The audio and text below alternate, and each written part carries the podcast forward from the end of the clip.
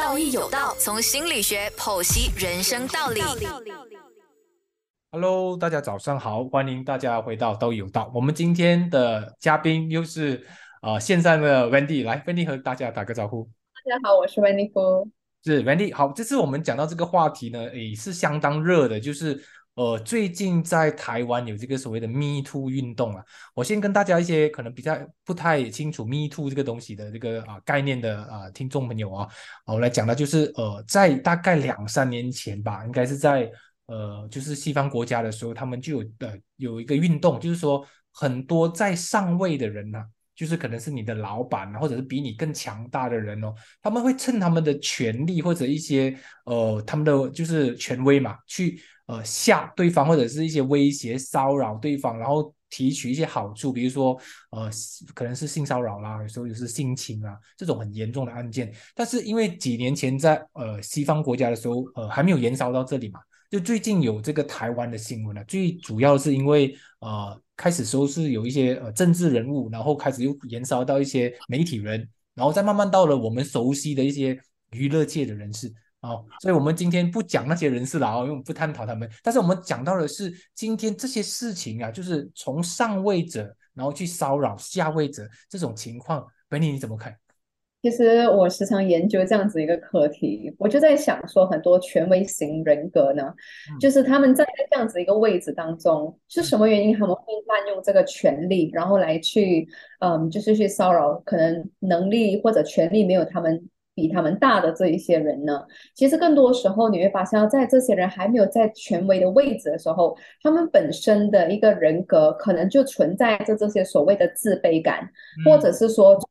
就是曾经被看不起，曾经被骂，曾经被打压过，所以他们的本身的一个目标哦，就是说。无意识当中，他们就会想要去站在这个权威的位置里面，并且去明白说，因为权威本身是有一种优越感的，那么他们就站在这个优越感感的这个位置上面呢，来取得这种呃，去补偿过去这种自己受到的伤害。所以我可以讲。他是从一个受害者的位置延伸去一个施害者的一一个位置，大王你怎么看呢？是是，我觉得这个很有道理，因为呃，发现到很多那些我们听得到，就是我们认识的那些名字啊。很多明星都是很完美的人设的，就比如说好爸爸啦，对吗？好好很好很有资深的一些主持人呐，演艺界里面的好人呐，因为他们的这个好的这个这个形象太强烈了，强烈到甚至我们忘记了，其实很多的人设哦，其实本来就是不可能的。因为你大家也知道，我们人总是会有一些缺陷的嘛，总是有一些不好的地方。可是，在呃演艺界或者是那些呃娱乐界里面，我们常常不会发现到呃有太完美的人设，因为太完美人设。久了，时间一定会出现的问题，一定会来的。比如说他曾伤害过的人啊，因为现在的呃整个大环境来看的是，他们那些人设哦崩塌，这个才是我们对于这个一般的民众对他最强烈的反感。因为如果说今天，比如说啊，比如说我啦，我随便啦，我今天是一个混混的那种角色，我就是一个烂人，我就是一个小人，这样子，今天我犯了这个事情，其实社会没有太大的反感的。也不会太大的那种呃那种呃感觉，就好像给你惩罚，因为大家都觉得哎你就是这个样子。可是现在让人大跌眼镜的是，他们的人设跟他们现在做的事情是一个很大的反差哎。而而且我在那个研究里面发现到很多的呃人，他们都是借助那种哎我是来帮你的，比如说哎。Wendy，你一向来的形象是不错的，我觉得你是不会害我的啊之类的，就是因为大家靠当他靠近这位呃有资深的，就是有长有辈分的有实力的人的时候，我们都会有一个代入感嘛，就是就觉得他展现在大众的面前的样子是这样子的，但是我们就会以那个样子，然后但是我们私底下我们不知道，当他呃在一个私人空间的时候，或者是一个呃可能比较没有这么多在在呃那个啊观众的视野之外的时候。他会不会是另外一个样子？你怎么看？是，你看哦，就是说，人们对权威型的人呢，说你是医生，我们就会认为说，哎，在心里面无意识当中，我们出生以来就会认为说，医生就是来帮我的。普遍人来讲，他都有这种先入为主的一个概念，就是觉得权威型的人呢，他不可能害我。所以，其实我们普遍人来讲，为什么特别容易被权威型的人，嗯，就是伤害呢？更多时候是因为前面我们就没有这个防卫了。你有没有发现？就是我们没有防卫说，你看医生可能会伤害我，老师可能会伤害我，明星可能会伤害我。我们本来就是有一个先入为主一个概念，就认为说他们都是这个社会有贡献的人，或者他们都是有权威的人，他们不可能做这件事情。你看，这是我们本来的一个先入为主，导致说，就是我们普遍的人来讲呢，就特别容易被这些权威型人伤害。而且，如果你被权威型人伤害，甚至有些人会为这些人找借口。就可能讲说，嗯，可能他对我这样子做，可能是有别的用意，不是故意伤害我的。你看，甚至有些人会把它合理化，这就导致说，其实我们不小心在允许了，那就导致说，他今天伤害一个人，竟然没有得到惩罚或者一个法律的结果的话，我就继续伤害更多人。你看，他就滥用这样的一个位置。是 Vandy，你讲到一个重点，就是我看到很多案件哦，是很多的受害者是很怕。对方在做一些很奇怪的事情的时候，他们第一个反应不是在怀疑对方，而是怀疑自己。他觉得，哎，他对方可能在帮我，哎，他在摸我的时候，他在他在侵害我的时候，我竟然会怀疑自己。我觉得这个是自我意识的一个呃不不够强大的那个自我保护意识啊。这个是我觉得，尤其是对女生来说是很危险的，因为当你已经把你自己就是说，哎，我弱化了我自己，你做对我做什么事情，我都合理化的觉得你在帮我。这个是很危险的，哦，所以所以有时候我看到一些案件是很奇怪的耶。你想想哦，有某个呃，就是在一个呃案件里面是某位老师啊，就是一些艺术老师，竟然把他的阳具放进对方的嘴巴，而而那个那个被受害者竟然第一个想反应是这个是不是是伤害我吗？他竟然没有怀疑是伤害我，哎，他竟然是怀疑是我是不是做的不够好，还是这个是正常的啊？难道这个就是艺术的一些呃呈现方式吗？你看。大家都去不断的合理化这些伤害，所以导致我觉得这个哦也是非常需要我们整个呃听众们呢去好好深思的，就是我们有没有足够的自我保护意识跟性教育这块，因为我觉得这两块都是非常重要，尤其是我们对于权威的时候，我们能不能说不？这个是很的，我觉得尤其是东方社会哦，wendy 你怎么看？因为你你也是有很多学生啊、员工啊，对不对？一些一些比较需要需要配合你的人嘛，这样你你怎么看？他们其实他们能够勇敢的 say no 嘛？从你的呃观察，你看哦，其实站在权威型的位置的人呢，他们就是人们心目中的领袖。你看这个领袖的话，人们就很像刚刚你说的那样，我们就会合理化和美化他的一些动作，还有包括他的一些方式。这就导致说，我们其实本身对于这些领袖级的人呢，我们是没有这种所谓的防卫的，甚至呢就会觉得说，他们做这种东西，他也对其他人做，所以是很正常的。而且，就算有些人他们认为这是一个伤害，他们也不懂要向谁去求助，这个才是最最大的一个问题。甚至他们会觉得，万一他用什么样的一些法律武器，嗯，去去对付我怎么办？你看，他可能担心，然后甚至不敢去面对，就觉得说算了吧。但是我们要去明白一个东西，就是说这些所谓的领袖级的人呢，他们也是人啊，他们跟我们一样，我们不要去尝试去把他放在一个很神圣的一个位置，要去明白他只是具备了某种的专业，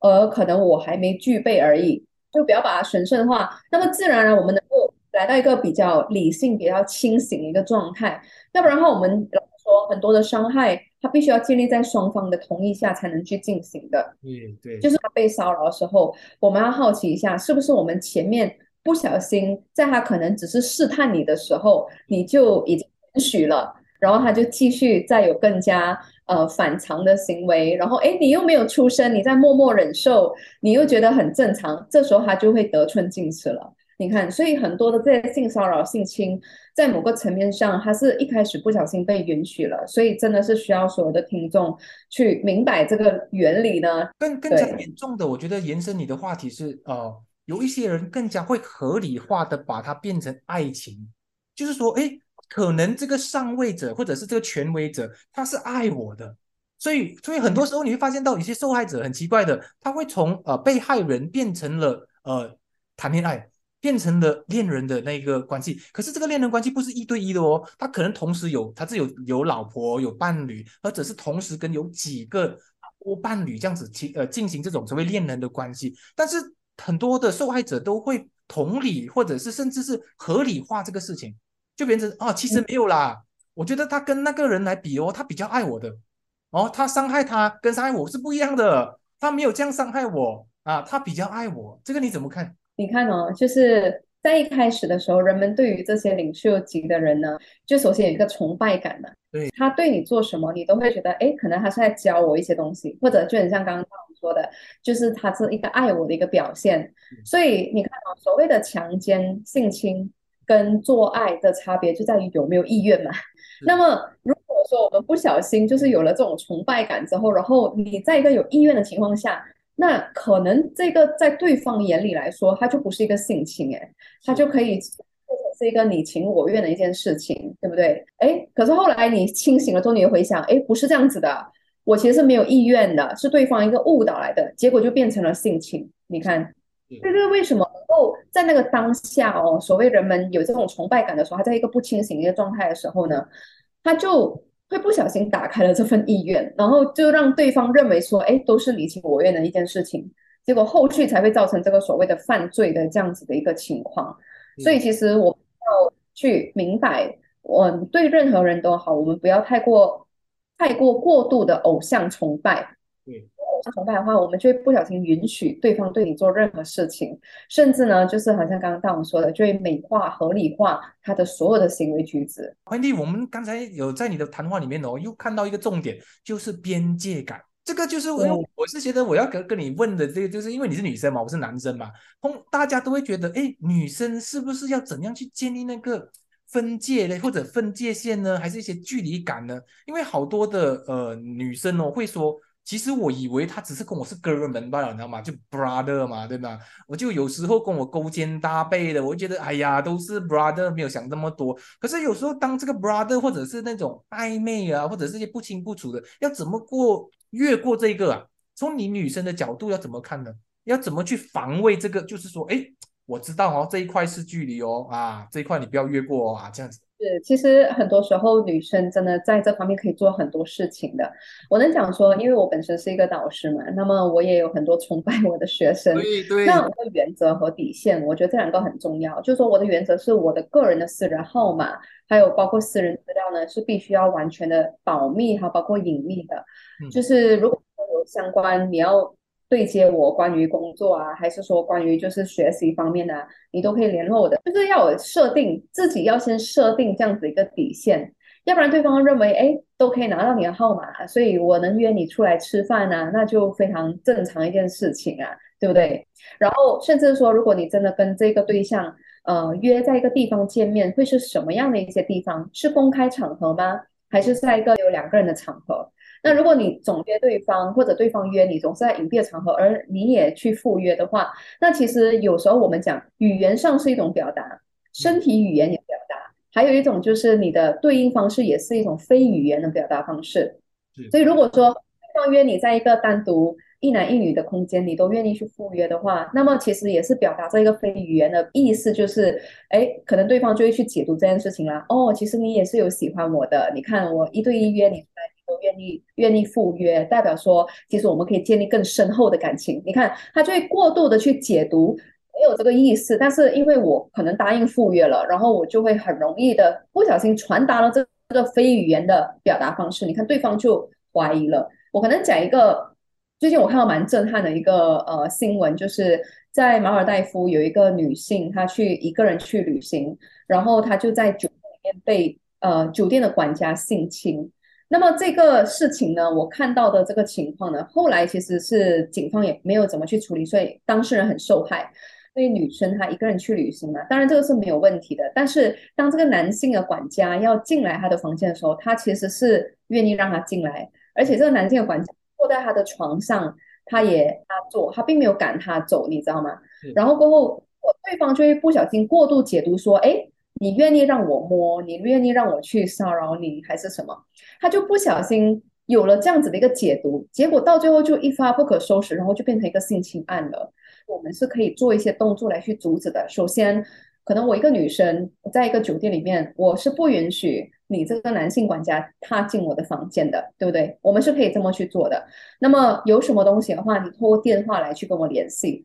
然后甚至你可以在酒店的走廊那边去跟我说话，而不是进来我的房间还坐在我的床上那种感觉。所以有时候是不小心会传达了这样子，让对方可能会误解的一些行为举止。所以我们一定要把这搞得非常的清楚。然后甚至说可能约出来的那个目的也讲清楚一下。要不然的话，对方就会觉得，哎，你看，我们约出来目的就是约会啊，还是什么？可能你只是为了一些工作上的东西，那你一开始没讲清楚啊。所以，我们作为女生一定要保护自己，然后去很清晰的告诉对方，我们这次的沟通目标和目的是什么，相处的目标和目的是什么。这条电话清楚了之后，你就会发现到对方就会对你有几分敬畏了。对，我觉得你看哦，因为你本身是一个嗯，算是企业家嘛，对吗？也算是老板级的人。你呃，这这个这个是算是你的位置，不会对别人来说是下位的，通常都是在上位的，因为你对的员工啊、学员，你还是上位嘛。如果反转一下的话，如果今天你变成了一个普通的学员，或者是一个普通的员工，你觉得该怎么去拒绝老板的靠近呢？因为我觉得，这样你在一个上位者，你懂得分寸，你非常好。你懂得会保持距离嘛，对不对？像我们倒反了，今天你只是一个，比如说可能是一个啊 executive level 的人，或者是一个呃普通的员工，不要说非常突出，就差不多是那些呃嗯白领阶级的人。然后呃今天老板好像或者是主管对你好像有点意识哦。就好像有意无意的，他告诉你说：“哎，我们今天晚上呃，同事们一起去喝杯酒嘛，对吗？啊，就什么所谓的大家促进感情啦。可是后来你会发现，弄下弄西，好像只有你跟你的上司一起在那个地方出现。那么你会建议我们的，尤其是听众们，怎么去保持这个距离呢？其实很多时候。巧妙的就找各种的借口去拒绝对方，然后可能比如说，哎，呃，可能要出门一起，然后对方可能是我的上司，或者是说一个长辈级的人，我就会带多一个，就让他觉得说，哎，这个不是我们两个人之间的约会，这个是我们一起去可能喝杯茶的一个聚会而已。然后甚至说，可能对方呃，可能约你去一些其他地方，还是什么之类的，我就会把说的。问题先问清楚，哎，我们去这个地方的话，那会不会是我一个人住酒店呢？就不可能会是同房吧？就是我会把这透明的把它讲出来，然后对方就会 get 到你的意思，就是说你不会想要跟他发展任何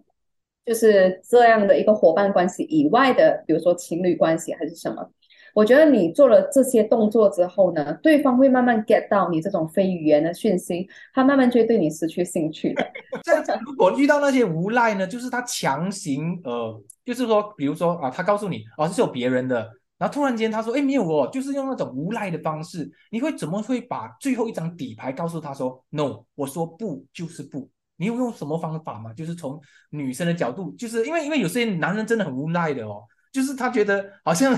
他就是要赖着你，他不管，他就觉得他要用那种死皮赖脸的方法。因为你今天对一个 gentleman 来说，OK 的，我 get 到了。你你说你的意思就是我不是你的菜，你你 OK 好，今天我就会啊撤退，对吧？但是如果今天你遇到的不是一个 gentleman，今天遇到是真的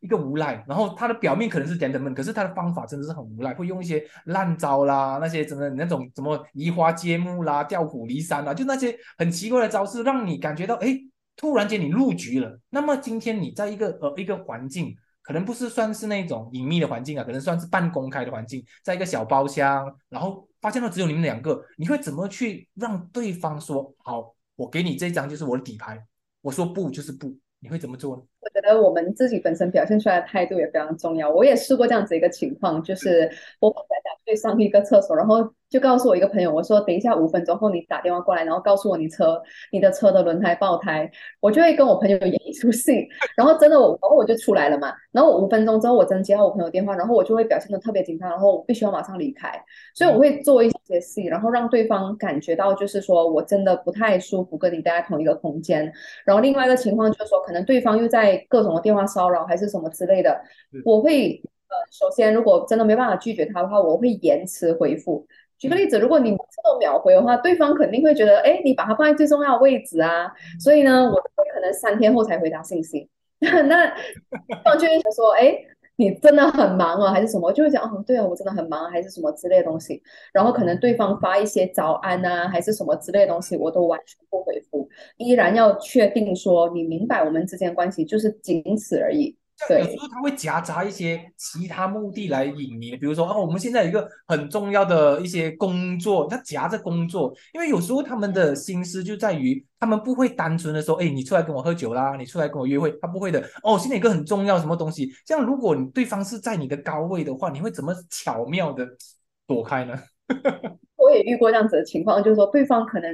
嗯，就说，哎，我可以跟你一起去做生意啊，我可以支持你啊，我可以给你资源，就希望我成为他的女朋友。我就会很具体的告诉他，其实我觉得我们女生一定要很清楚的知道自己要的是什么，都透过牺牲自己来去得到你想要的利益。有一次就会有第二次，也会有第一百次，那你能牺牲自己到多久呢？所以更多时候，我就会一开始就跟对方说，嗯，能不能在没有成为你女朋友的情况下，你都依然能够给我这些资源？如果不能的话，就免谈了。那代表说你其实有一个第二动机，是我现在已经是看到的了。所以我说，如果你还把我当朋友的话，我希望你给我一些尊重。所以我会很直接很真实的去告诉他，反正对方都喜欢你嘛，你就说这些话，对方也不会感觉到被得罪的，你也没有骂他，对不对？所以这种方式，或者是说表达我最真实的感受，可能就是说，哎，你你透过要我做你女朋友来给我这些资源。我觉得你对我实在是不太尊重和让我感觉到很难受，所以我希望建立在一个尊重的关系上才来，我们才来谈这件事情。所以对方会瞬间 get 到，原来是他自己本身冒犯了你，还是什么之类的。我觉得一定要勇敢的去表达自己，就算对方是一个特别有钱有权的人都好，我觉得自己本身的底线在哪里，一定要让对方知道。然后或者甚至我也会表达给对方知道，哎，现在我没有要谈对象的这个阶段。所以，我只想跟你谈这个工作，你愿不愿意跟我谈？愿意的话，我们可以继续谈；不愿意的话，嗯，更多时候，我个人，因为我更相信的是，我们女生自己本身也有一些自省自己的价值，对吧？不是说我要依靠这棵大树我才能成功的，我自己本身也有自己的能力，有自己的态度，有自己的资历，我们也是可以成功，可能只是稍微慢一点而已。呃，如果有别人帮助的话，就稍微快一点。所以只是快慢的问题，而不是完全没有它你就达不到了。所以更多时候呢，我相信一个合作关系，它必须建立在一个尊重的一个一个条件，对一个平等关系上。你想看他能够用这个方式欺负你第一次，一定会有第二次，一定会有第三次。所以第一次连第一次给他这样子欺负的机会都不允许。那就不会在，他就知道那个底线在哪里，那么自然而然的话，他之后就会慢慢对你失去兴趣，然后找下一个。对，我们再来一个东西，就是如果有一些男生哦，他们很喜欢在那一边试探那个你的底线。比如说，他有时候会讲一些黄色笑话啦，有些讲一些一些很猥亵的啦，有时候讲到一些你很私人的问题啊。但是你会感觉到，其实好像是玩笑，又好像不是，好像有意无意之间，你会怎么去，就是。去探索，或者是怎么去拿捏？说 OK，好，你讲这句差不多了哈，你好像已经碰到我的底线了哈。你会怎么？或者是你比较懂得打太极啊，把它耍他出去这样子？你你会用什么招式呢？其实我发现应该没有太多男生敢这么对我吧。我 这个我承认，发出来的磁场哦，有一点不允许的一个概念。对，因为其实很多时候我在交友的过程当中，我会心里面会有一张底牌，就是我知道你是属于哪一类型的朋友。那其实很多时候，人要么被影响，要么影响人。发现对方是想要尝试影响我，我就会影响回去，因为更多时候是站在一个主导权的一个状态啦。那么这时候对方可能没有没有这个空间跟这个缝隙，能够去跟我开黄色笑话，或者就算有，我也会。呃，选择无视，因为你要知道，当他说这个事情的时候，没有得到一个他希望或者期待的反应的时候，其实他在讲下去会非常尴尬的，嗯，会给一个白眼啊，或者说就是完全无视或者完全转移话题，对方会马上 get 到，就是说，哎，我对这这类型的话题不感兴趣，或者也不想跟你讲。那么，嗯，你自己本身要知道从哪里收手了。所以更多时候就是说，我会选择把他讲的这些东西。搞得特别的不重要，连回应你的力气都没有，所以这个时候对方他就会知难而退。对，所以我觉得就是说无声胜有声，学会去无视，甚至说对他讲这些话的时候产生一个很厌恶的感觉。人们都是在心里面都是害怕被人讨厌的。如果他是喜欢你的话，他也会用尝试用各种方式讨好你嘛。既然这一个方式让让你觉得厌恶，而且你还表现出来了，对方就会适当的去。转移一些话题是你有兴趣的，我觉得你的你的防御力真的是无懈可击啊！如如果今天我们的听众呢，尤其是女性听众，她她不小心被对方已经开始毛手毛脚了，开始有一些好像肢体上面的一些碰触的时候，你你如果是你，我我相信你应该是没有什么机会了哦。但是我说如果是你的话，你会通常会用什么方法来马上给他知道说不可以，你已经是真的已经是我的底线了，你不可以这样子。但是你不能直接翻脸嘛，因为一般上我们可能还会给对方一些机会说，哎。好像你有点过分了，因为我们社交上面还是保持一点的，呃，对方一些机会，你会怎么样呢？如果说真的突然间对方毛手毛脚了，开始啊有一些身体的接触的时候，是如果说对方真的是一开始一定都是试探的，所以女生会选择无视哦。那如果是我真的是遇到这样的情况呢，我会选择放大这个行为，我会让他出，我就会可能突然间突然间放大，就说，哎，你在做什么？你刚刚你摸到我了，你知道吗？放大他的行为，让他瞬间社死，你知道吗？社会性死亡啊，对。过后他就瞬间很尴尬，可能他就会道歉啊，还是瞬间羞耻，有那种羞耻心，他就不敢再继续做了。身边的人引起身边的人注意，那这个人他就不敢再继续做下去了。对，这样因为这样子，以你的经验来看，呃，很多女生也是因为害怕对方的后续报复。或者是一些呃，好像会为难自己啦，可能会做一些好像本来就是因为好像不如你意过后，他好像要特地选的他有权威啊，有影响力啊，然后特地去为难你，你会怎么去面对这些隐性的报复事件呢？首先，其实如果你认为这个人可以交友的话，那如果他做这些事情的话，很明显他就不是你朋友圈该有的人。是是是是是是，世界上那么多人，你不只是缺这一个人，你知道吗？你不是一棵大树，你真的觉得这个地方很乌烟瘴气，你真的觉得这一群人没有办法去交流下去，我们就走啊，对不对？你你没有这群人，你之前出生的时候也没有他们，你现在有了他们，你也不见得开心，你干嘛还要委屈自己在那个环境呢？对不对？重视自己的就是是否我跟这群人相处的幸福快乐，我觉得。